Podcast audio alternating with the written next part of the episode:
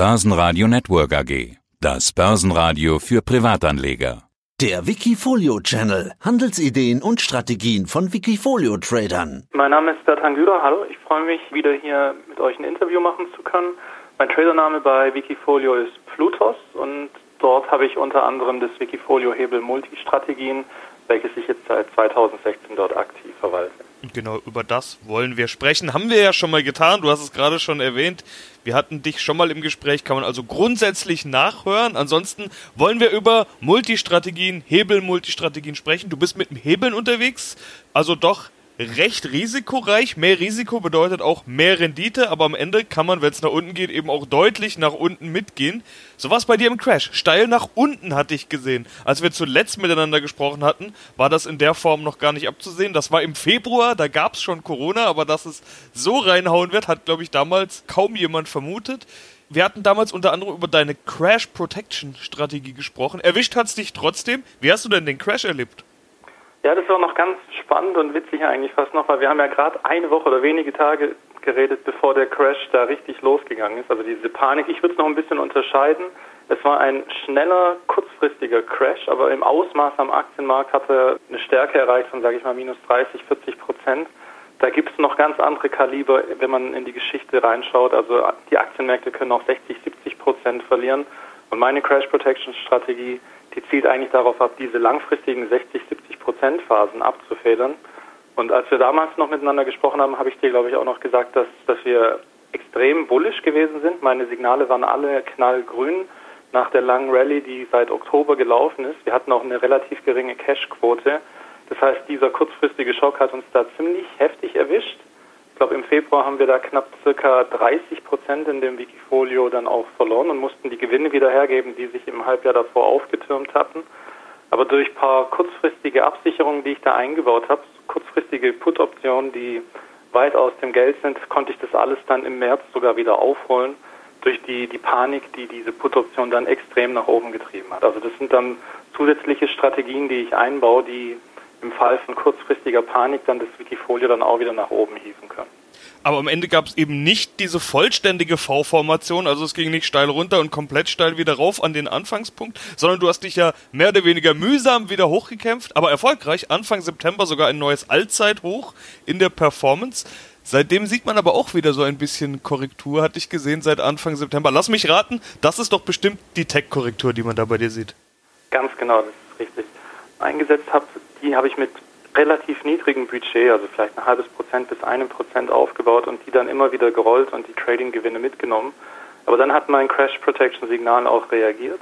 Also das langfristige Risiko wurde dann als zu hoch eingesetzt und deswegen habe ich dann in der ersten Erholungsphase im April, denke ich, war ich komplett aus dem Markt quasi draußen und habe dann wieder peu à peu einzelne Positionen aufgebaut, vorwiegend in Pharma-Titel wie Gilead Sciences oder bei Tech-Titeln.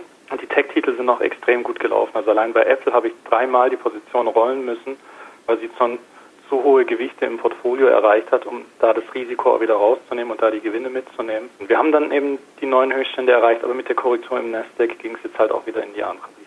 Und man muss ja sagen, deine 12-Monats-Performance ist immer noch sehr, sehr gut, also rund 57% plus. Das ist mehr als doppelt so viel wie dein Durchschnitt. Der liegt nämlich bei 24,3% plus. Wie zufrieden bist du also mit dem Jahr? Trotz Crash und Korrektur bist du eigentlich recht gut unterwegs. Ja, würde ich schon von der Performance her bin ich sehr zufrieden, muss ich sagen. Also es läuft alles gut an der Stelle. Es ist ein sehr turbulentes Jahr. Es ist ganz sicher kein einfaches Jahr. Also rückblickend würde ich mir wieder ein Jahr wie 2017 wünschen. Da gab es eigentlich nur eine Richtung, kaum Volatilität, da ging alles nach oben. Und in den Phasen wird man auch mit dem Wikifolio am meisten Geld verdienen. Woran ich momentan dran bin, ist, dass ich meine Tools erweitert habe, bisschen moderner aufgestellt habe, um noch mehr Strategien hinzuzufügen. Es das heißt ja auch Multistrategien und je mehr Strategien man hat, desto mehr kann man dann auch diversifizieren und kurzfristige Risiken auch rausnehmen. Ich will auch weitere Absicherungselemente einbauen, dass man die Performance weiterhin erzielt, also deutlich über 20 Prozent Performance machen kann per annum, aber doch mit, mit weniger kurzfristigen Risiken und auch ein bisschen weniger Schwankungen. Ja, und eine dieser Strategien ist eben die vorhin schon angesprochene Crash Protection. Die bringt dich im Zweifel ja ins Cash, unter Umständen auch voll ins Cash. Habe ich mal natürlich geschaut, wie ist denn deine Cash-Position? Fast 37 Prozent, das klingt nach Vorsicht. Das ist so, muss allerdings auf der anderen Seite auch sagen, die Positionen, die ich drin habe, die sind ja dann auch gehebelt. Also insgesamt netto haben wir momentan eine Quote, Aktienquote von ca. 230 Prozent, also knapp doppelt so viel wie am Markt. Aber dadurch, dass es dann auch unterschiedliche Positionen sind, die nicht alle perfekt miteinander korrelieren, ist dann das Beta, also das Verhältnis zur Marktperformance dann nicht ganz doppelt so hoch. Also jetzt, wo es zuletzt runtergegangen ist, konnte ich auch dank der Absicherungsstrategien, der Putz, die ich im Portfolio habe, die Verluste auf weniger als Doppelte der Aktienmarktkorrektur abfedern. Also nach oben möchte ich möglichst outperformen und dann auch mit dem Faktor outperformen, aber nach unten möchte ich die Verluste dann doch ein bisschen abfedern können. Jetzt hast du schon gesagt, du hast eben Hebelpositionen drin. Ein paar Optionsscheine und Turbos sind dabei auf DAX, Nasdaq, TechDAX, Nikkei und so weiter. Wann setzt du da eigentlich auf Call? Wann Put? Die Puts sind ja meistens eher klein, das sind wohl eher so Absicherungen. Wie, genau. wie gehst du da überhaupt vor? Genau, also die Hauptstrategien, auch die, die wirklich 100% regelbasierten Strategien sind die Long-Positionen. Was ich im Laufe meiner Analysen der letzten Jahre, fast auch schon über ein Jahrzehnt gelernt habe, ist, dass man mit steigenden Märkten einfach am meisten Geld verdient. Mit fallenden Märkten ist es unglaublich schwer, da profitabel unterwegs zu sein. Deswegen setze ich Scheine wie Putz eher zu Absicherungszwecken ein. Ich versuche hauptsächlich auf der Long-Seite das Geld zu verdienen. Natürlich ist es irgendwo verlockend, wenn man an so Crash-Situationen wie im März denkt, dass man da eine Strategie hat, die einem da auf einen Schlag Millionen, sage ich mal, reinholt. Aber mit solchen Strategien würde man auf der Long-Seite so viele Jahre lang so viel liegen lassen, dass es sich am Ende wahrscheinlich dann auch gar nicht wirklich lohnt. Also Puts zur Absicherung und Calls zur Rendite. Die anderen Positionen sind Unternehmen, Adobe. Home Depot, FMC, Facebook, Amgen, Apple, Gilead. Warum gerade die? Vielleicht sollte ich mal noch dazu sagen, mit Ausnahme von Adobe und Amgen sind die Firmen ja momentan alle im Minus. Das ist so. Apple ist jetzt ein bisschen irreführend, weil die Position, die ist so gut gelaufen, die hat sich einmal verdoppelt, dann hat sie sich sogar nochmal verdreifacht und da habe ich dann die Gewinne mitgenommen und seit die neueste Position drin ist, ist sie jetzt 50 Prozent im Minus, aber insgesamt ist der Trade einer der besten vielleicht, die ich jetzt zuletzt in den letzten Monaten auch hatte. Die meisten Aktien oder fast alle Aktien, die ich hier an der Stelle auswähle, folgen einem regelbasierten Modell. Also da gehe ich voll systematisch vor. Ich screene den Markt mit meinen Tools, dann kriege ich immer wieder Einstiegssignale und die, die Sektoren, die suche ich mir an der Stelle gar nicht aus, sondern die entstehen dann implizit durch die Signale, die eben entstanden sind. Und so bin ich gerade am Anfang der Krise relativ stark in Pharma getrieben worden. Also Amgen kam rein relativ zügig, auch Gilead kam relativ zügig rein. Und dann hat sich auch Tech relativ schnell erholt. Und dann habe ich Facebook aufgebaut, Adobe und Apple. Und die haben sich seitdem eigentlich auch gehalten. Also normalerweise kann es dann auch so laufen, dass die Titel Ausstiegssignale liefern. Das haben sie bis dato aber nicht gemacht. Das sieht jetzt in der Woche anders aus. Es könnte sein, dass sich die ersten Positionen wieder rausnehmen.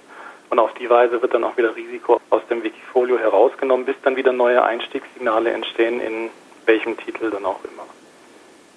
Manche sind aber sogar deutlich im Minus. Also Gilead hatte ich jetzt beispielsweise gesehen mit über 80 Prozent. Das Gefährliche bei solchen Hebelprodukten ist ja, die können auf Null gehen. Da kann man ja. beispielsweise ausgenockt werden. Wie gehst du jetzt damit um, wenn was schon so deutlich im Minus ist? Irgendwann mit Verlust verkaufen oder versuchst du das auszusetzen mit der Gefahr hin, dass es eben irgendwann Null ist? Genau, da hat man zwei Möglichkeiten. Also wenn man ungehebelt unterwegs ist, dann setzt man in der Regel Stop-Loss ein.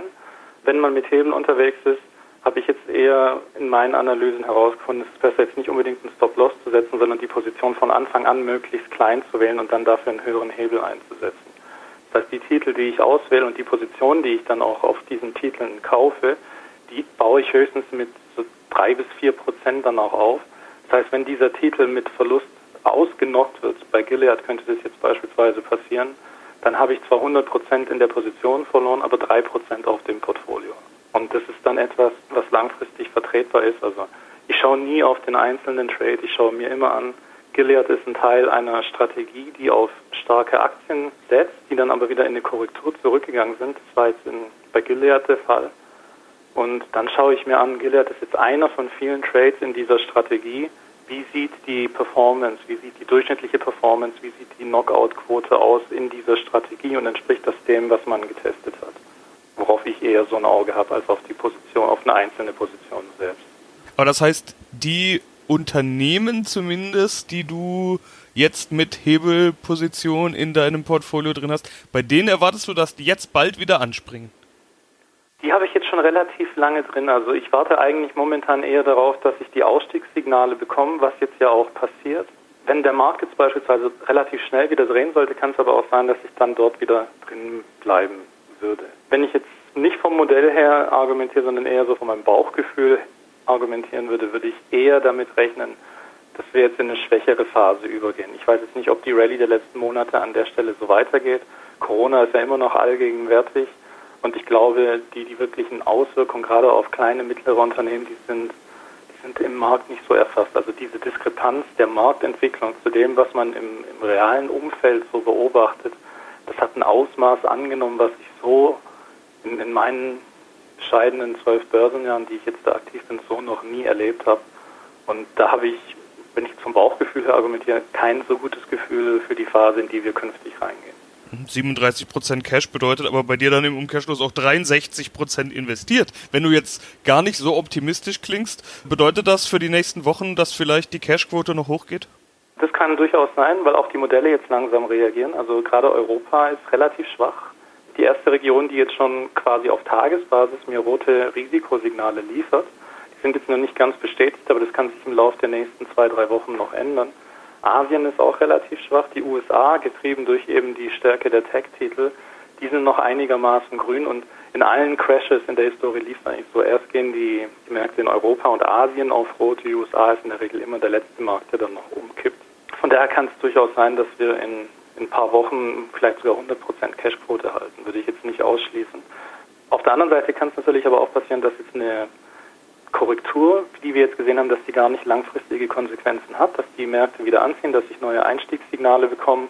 Und ich habe oft auch in den letzten Jahren erlebt, dass obwohl mein Bauchgefühl schlecht war, wenn die Modelle dann auf grün gehen und mir Einstiegssignale liefern, so war es eigentlich auch schon im Mai, dass dann Phasen kommen mit extrem positiver Performance. Also da habe ich gelernt, auch aufs Modell zu hören und dem Bauchgefühl nicht immer ganz so zu vertrauen. Ja, sind wir auf jeden Fall mal gespannt, wie es bei dir weitergeht. Soweit erstmal vielen Dank, Bertan Güller, aka Plutos. Vielen Dank auch. Wikifolio.com Die Top-Trader-Strategie. Börsenradio Network AG. Das Börsenradio. Das Börsenradio Nummer 1.